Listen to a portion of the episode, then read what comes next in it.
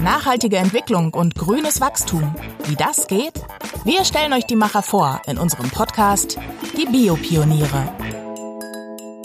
Hallo und herzlich willkommen zu den Biopionieren. Mein Name ist Oliver Pessler. Die Pionierin, die wir euch heute vorstellen, heißt Cecilia Palmer. Sie ist Modedesignerin, Digitaldesignerin, Modestrategin, Theoretikerin. Habe ich was vergessen? Cecilia, hallo, guten Morgen. Guten Morgen, Oliver. Es freut mich. Ja, wir sind hier im schönen Szene Kiez und Original Kiez Neukölln in Berlin. Ähm, direkt in der Wohnung, im Atelier, Schreibzimmer von Cecilia, wo sie arbeitet. Wie bist du denn eigentlich hierher gekommen, nach Berlin? Nach Berlin, das ist schon eine Weile her, vor 15 Jahren. Und ich bin damals aus den Niederlanden hierher gekommen mit meinen Kollegen äh, von einem Aktivisten- und Schreiberkollektiv namens Lusche. Aha, hört sich interessant an. Aktivist, man höre auf. Das Thema wird uns jetzt noch weiter begleiten durch den Podcast. Worüber wir uns unterhalten, ist die nachhaltige Mode. Was macht Mode kreislauffähig? Ist es eigentlich schon die Bio-Baumwolle oder was gehört noch dazu? Du denkst diesen Ansatz ja tatsächlich weiter. Ich möchte gerne mal mit einem Zitat starten, das ich gelesen habe von einem äh, Mode-Hacker und Mode-Heretiker. Wir lieben die sinnlichen Freuden, uns für uns und einander zu verkleiden. Wie können wir das mit mehr Bedeutung tun, mit mehr Teilhabe, ohne die Welt zu zerstören und trotzdem Freude daran haben? Das Zitat stammt von Otto von Busch, den du ja sehr wahrscheinlich äh, sehr gut kennst. Ähm, ich fange noch mal ganz vorne an bei dir in Bezug auf dieses Zitat, die sinnlichen Freuden mit der Mode. Wann hast du angefangen, dich mit Mode zu beschäftigen? Ja, also schon früh. Und das war immer so ein Teil. Also ich komme aus ein, ein kleinen Stadt in Nordschweden. Und da gab es halt eben nicht so viele Möglichkeiten, sich groß auszutoben. Und das war wirklich so eine Zeit, wo ich habe Zeitschriften, ja, Musikzeitschriften gelesen, andere Zeitschriften geguckt, mir Bilder gesucht und mir einfach angefangen, Sachen selbst zu machen, weil es eben in den kleinen lokalen H&M-Laden nicht so viel Auswahl gab. Secondhand natürlich, ähm, ganz viel Secondhand und, und diese Mischung. Also von mir war das wirklich ein Versuch. Ich wollte mehr haben und ich wollte mir da mehr kreativ ausdrucken und hatte einfach diesen ganzen Kultur oder das, was ich so gesehen habe, war bei mir nicht so um die Ecke. Und das war wirklich aus diesem Bedürfnis, da einfach mehr draus zu machen und, und mir Sachen zu schaffen. Eigentlich fast so, wie man sich's vorgestellt hätte. Äh, jemand, der sozusagen die Mode für sich entdeckt. Auf der anderen Seite, du siehst ja die Mode, die Modeindustrie vor allem, auch kritisch dass dieses Bewusstsein dafür ist, denke ich, auch mit den Jahren gewachsen. Wann hast du eigentlich zum ersten Mal so richtig kritisch auf das Phänomen Modeindustrie geschaut? Es gab ein, ein paar Momente. Also einerseits habe ich mich schon recht früh für Themen der Nachhaltigkeit äh, damit auseinandergesetzt und auch äh, Aktionen durchgeführt, auch als Teenager und so. Aber damals war Mode oder Bekleidung nicht so das Thema. Und ich denke, das erste Moment, was bei mir was bewegt hat, war, als ich in, in Ostafrika war mit so 19, 20. Und ich habe diese großen Märkte da besucht, wo unsere Kleidung dann so landen, was wir gespendet haben, was in unseren Ländern wieder nicht verkauft werden. Das war nicht so, dass ich plötzlich gedacht habe, oh man, ist das das schlimm alles, aber es war einfach sehr, es war beeindruckend und ich habe angefangen, den größeren Kreislauf zu verstehen. Und das ist natürlich auch das Thema, dass aus Afrika zum Beispiel wird sehr viele die Rohstoffen, also werden herausgeschifft und zurückkommt dann am Ende der Müll, quasi das, was wir nicht mehr haben wollen. Ah, okay. Und Darf ich da gerade mal einhaken? Also, weil warst du da im Urlaub oder bist du ganz bewusst dahin gefahren, um da zu recherchieren? Wie, wie war das? Ja, wir hatten da Verknüpfungen äh, privat mhm. in der Familie. Ja. Und, und so bin ich da nach der Schule dahin gefahren, einige Monaten und habe mich viel mit, vor allem mit Künstler So, da bin ich da abgehängt einige Monate und habe das Land so kennengelernt. In Tansania war das.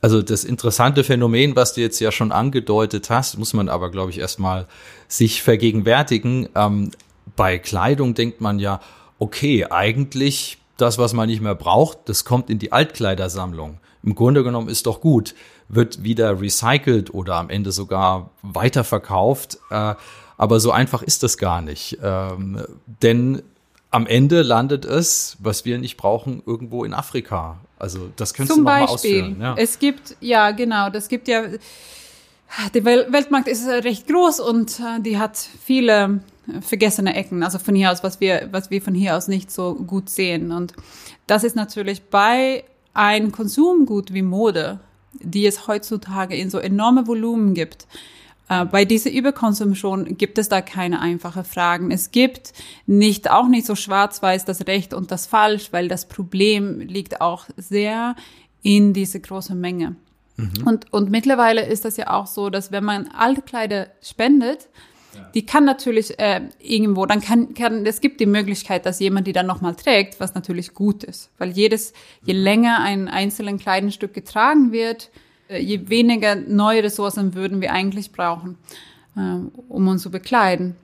Allerdings gibt es einfach so viel davon. Also mit dem äh, Stichwort viel äh, bringe ich mal ein, zwei Fakten, äh, was ich auch gelesen hatte. Kleidung ist Massenware, das ist klar. Über fünf Milliarden Kleidungsstücke äh, gibt es circa in deutschen Kleiderschränken. Jedes fünfte Kleidungsstück wird eigentlich gar nicht richtig angezogen. Der Preis für die Kleidung ist eigentlich sehr gering. Es gibt ja auch den Begriff Fast Fashion, ja, dafür.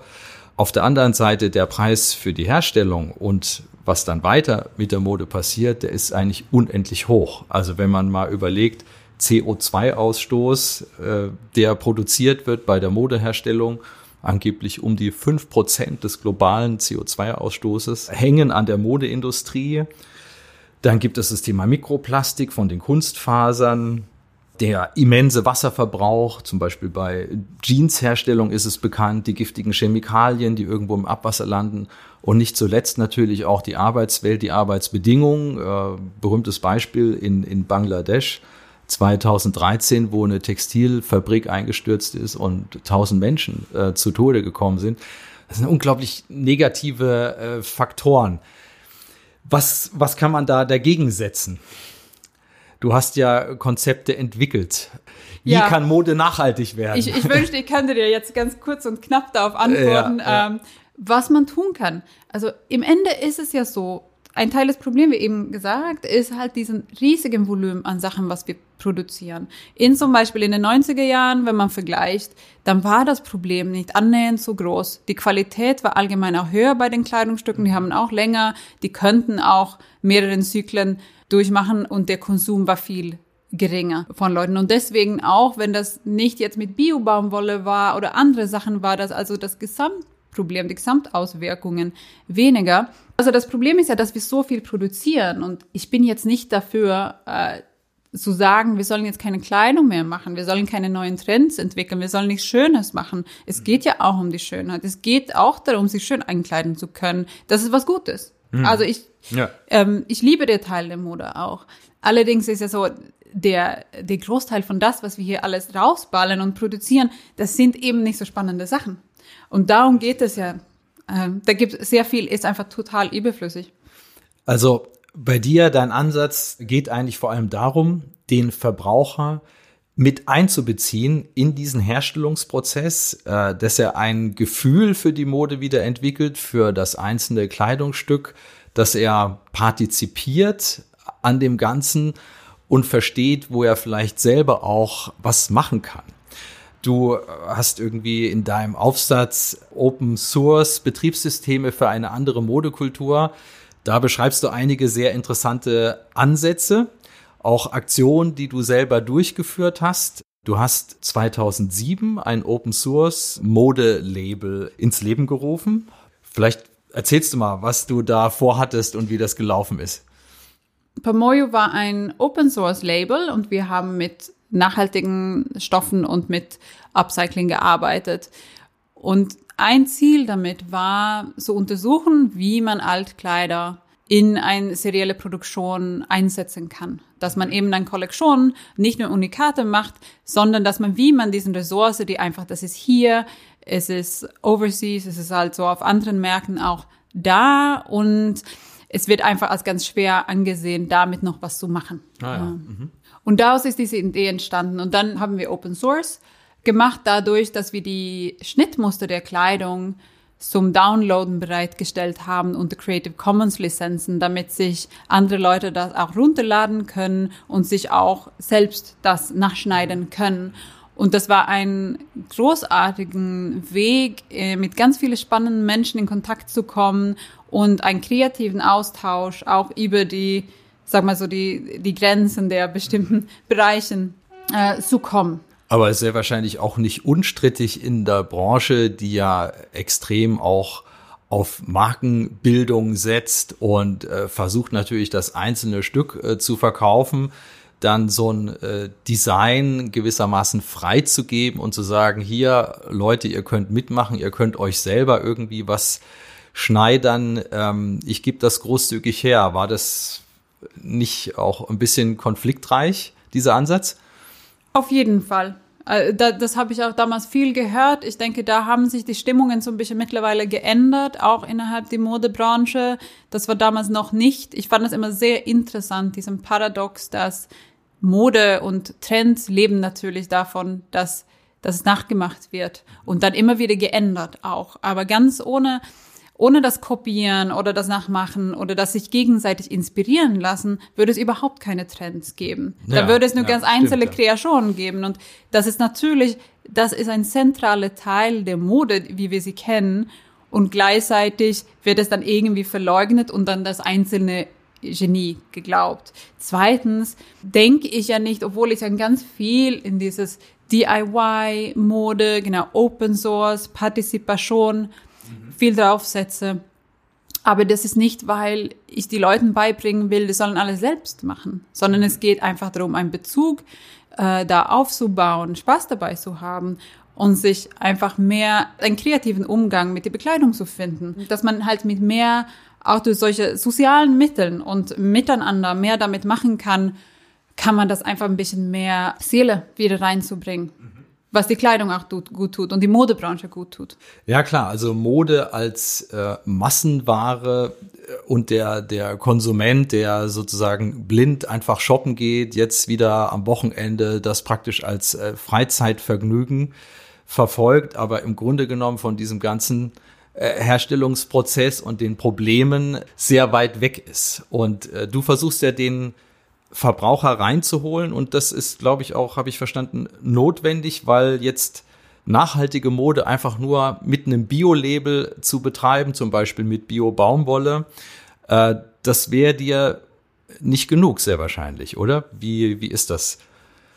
Nein, also ich sehe es in die in die Modeindustrie gibt es ein systematisches Problem. Wir können alles in grün machen, mhm. quasi alles auf Bio umstellen, wäre aber sehr schwierig und würde auch nicht mit diesem Volumen gehen. Ja. Deswegen, es braucht viel komplexere Ansätze, unterschiedliche Arten. Wir müssen uns da zusammen auch durchexperimentieren, um neue Wege zu finden und neue Wege zu gehen, weil das eben nicht genug ist, dass einfach in den gewohnten Strukturen nochmal weiter zu denken und das Gleiche zu machen, nur ein bisschen sauberer. Mit vorhandener Mode zu arbeiten, ist ein wichtiger Punkt bei dir. Also Secondhand-Mode spielt eine Rolle. Secondhand-Kleidung, was kann ich damit neu machen? Secondhand-Klamotten haben eine Geschichte, die man aufgreifen kann, äh, weiterspinnen kann, forterzählen kann. Du hast äh, hier in Berlin auch etwas etabliert. Das gibt es noch Fashion Reloaded. Hast du 2009 gemacht. Was war das für ein Ereignis und welche Rolle spielt dabei die gebrauchte Kleidung?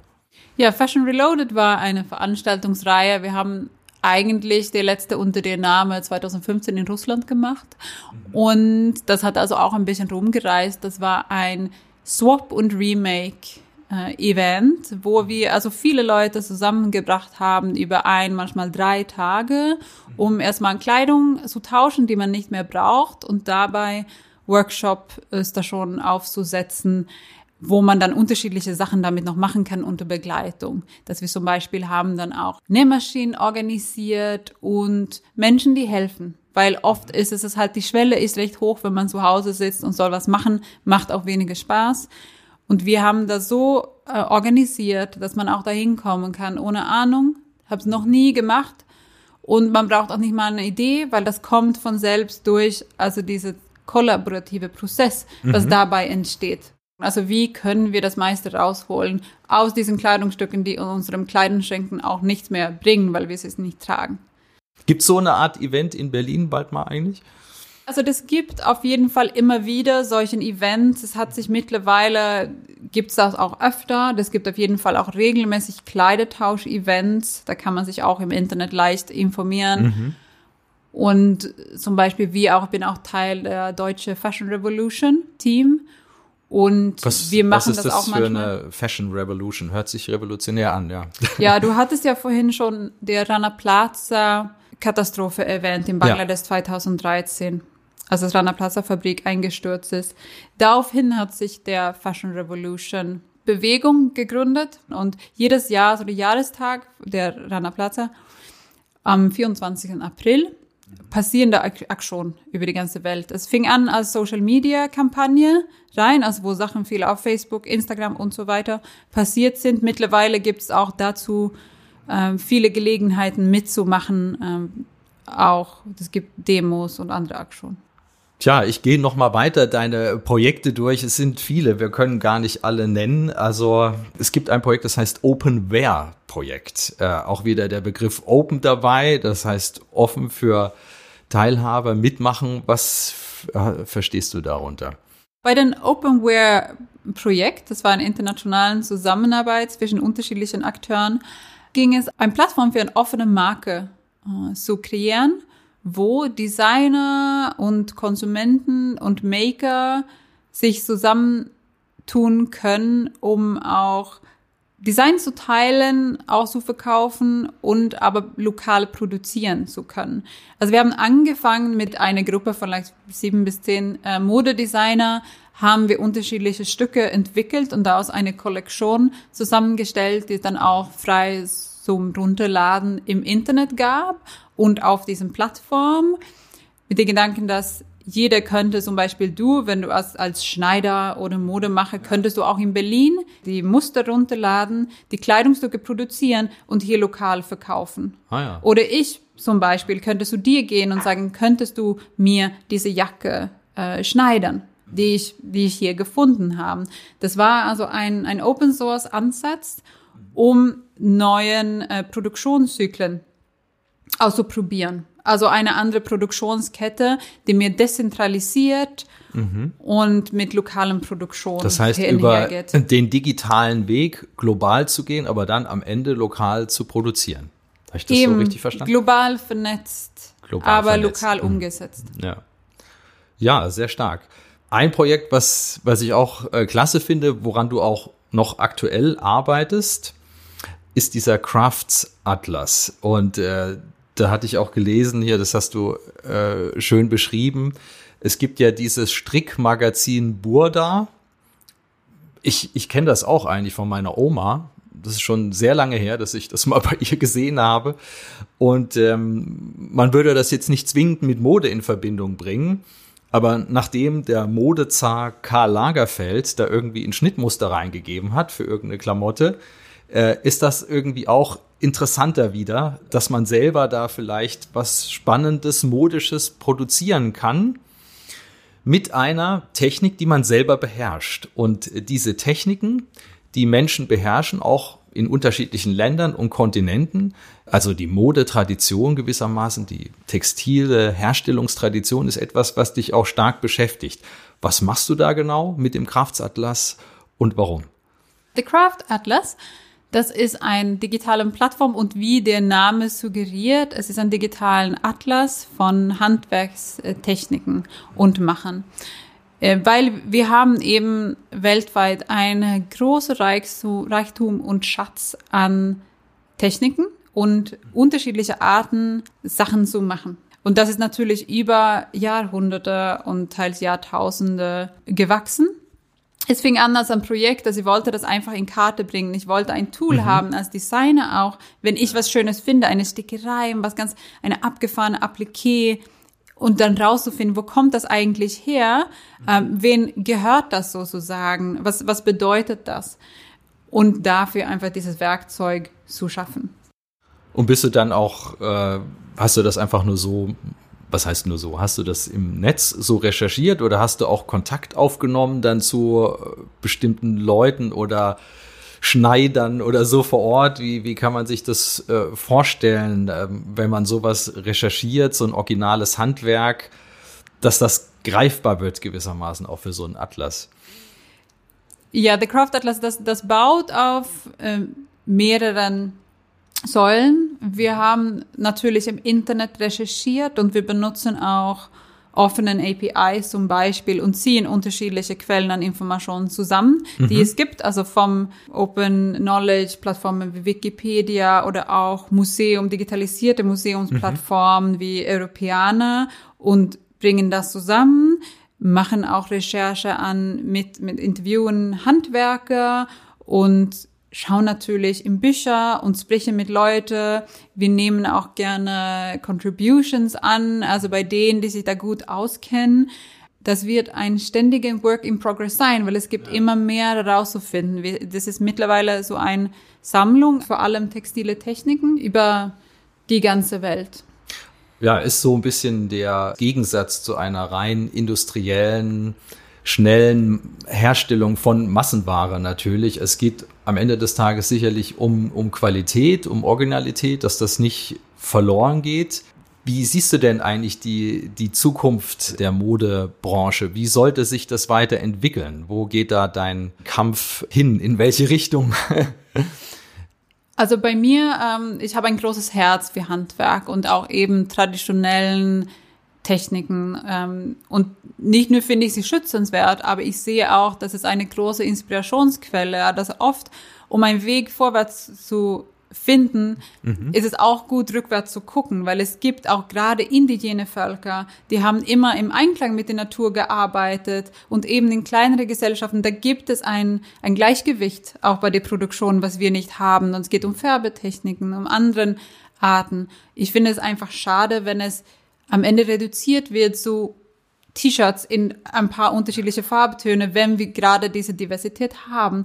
Und ich denke auch, dass für mich ist Luxus ähm, etwas, was, was ich als Luxus empfinde. Das sind Sachen, die sind auch exklusiv, die sind speziell, die haben eine Geschichte. Mhm. Und ich sehe da, das wird, finde ich, in die Zukunft was ganz Wichtiges ist, eben den, den Small Scale Production, also kleine, mehr kleinere Serien, mhm. mehr mit speziellen Techniken, die man nicht so leicht einfach vervielfältigen kann, die man vielleicht eben nicht in Massenproduktion geben kann, weil das macht es auch so besonders. Und ich denke, in diese, dieser Zusammenhang, so können wir auch unseren diese Reichtum an Kultur, was wir haben, äh, so schützen und ganz besondere Produkte mhm. mit Respekt für Mensch und Milieu auch schaffen. Es ist einfach ein schönes Modell, so wie ich das sehe, den, den Verbraucher wieder näher ranzuholen an die Mode, wie sie entsteht, ihn einzubeziehen, nicht nur vom Wissen her, sondern am Ende auch in eine Aktion, wie du das ja in einzelnen Workshops ja auch gemacht hast. Ja, wie könnte das in der Breite geschehen? Also im Vergleich zum, zum Essen, im Nahrungsmittelbereich, da ist der Verbraucher ja schon viel mehr in so einer Bewusstseinsentwicklung drin. Ne? Also nachhaltiges Essen, Bionahrung gegen Massentierhaltung und so weiter.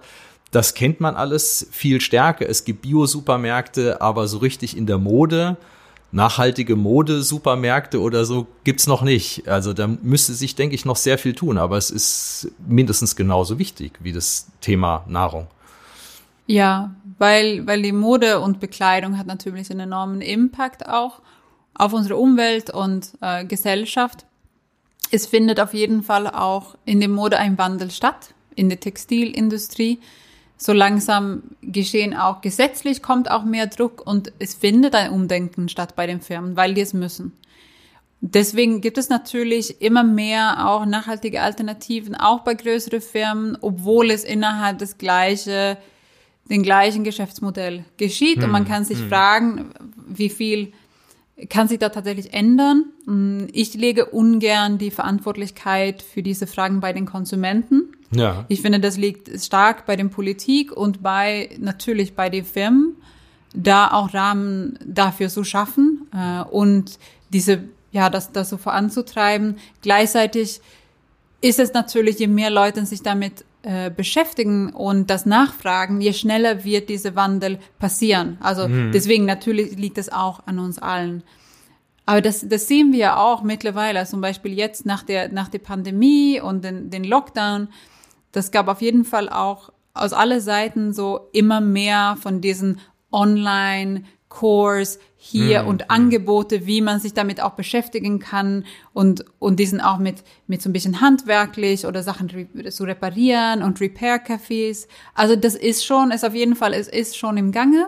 Für den, den systematischen Wandel brauchen wir da auch viel Arbeit aus der Politik und der Industrie.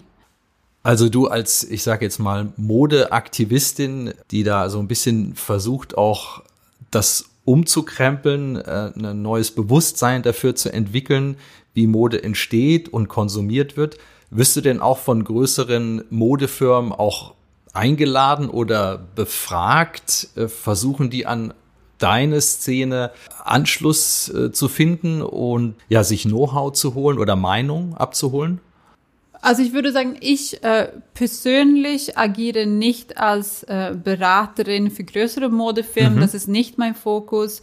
Aber auf jeden Fall äh, gibt es da auch einen Austausch und es gibt auch Beispiele, wo die größeren Ketten suchen sie ist natürlich auch Inspiration und Know-how von den kleineren. Ich habe jetzt auch mehr mit der Berliner Startup Circular Fashion gearbeitet, wo wir Softwarelösungen entwickeln für Nachhaltigkeit, auch mit dem Fokus eben auf den, den großen Unternehmen. Und da passiert auch viel Austausch und Training von Designern und um deren Prozesse zu verbessern.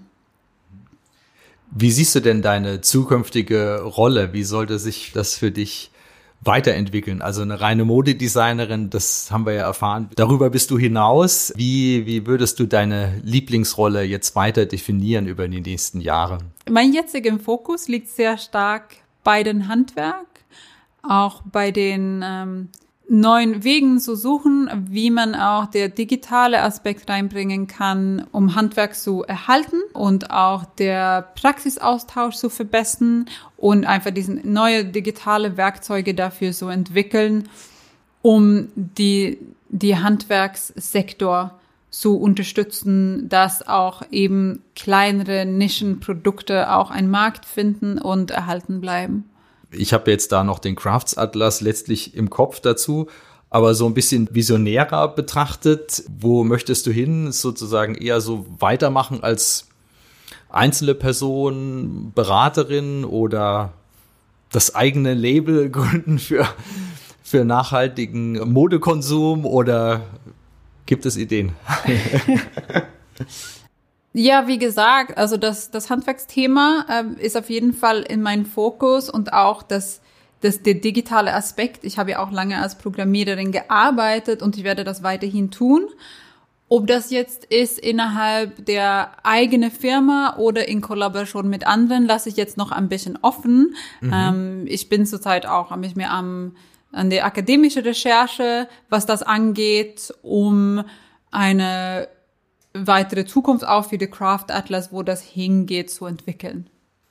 Ja, dann sage ich vielen Dank. Cecilia war total spannend. Wir werden uns ein bisschen umgucken bei dir zu Hause, was du so machst, was du nähst, schneiderst, beziehungsweise gehen wir auch in Läden, Ateliers, wo Upcycling-Mode entsteht. Und da möchte ich euch gerne einladen, dass ihr euch auch Cecilias Porträt dann anschaut. Ich sag mal Tschüss, auf Wiedersehen und freue mich auf die nächste Folge der Biopioniere. Die Biopioniere, der Podcast über nachhaltige Entwicklung und grünes Wachstum. Mehr zum Thema, weitere Podcast-Folgen und spannende Videos auf bioökonomie.de.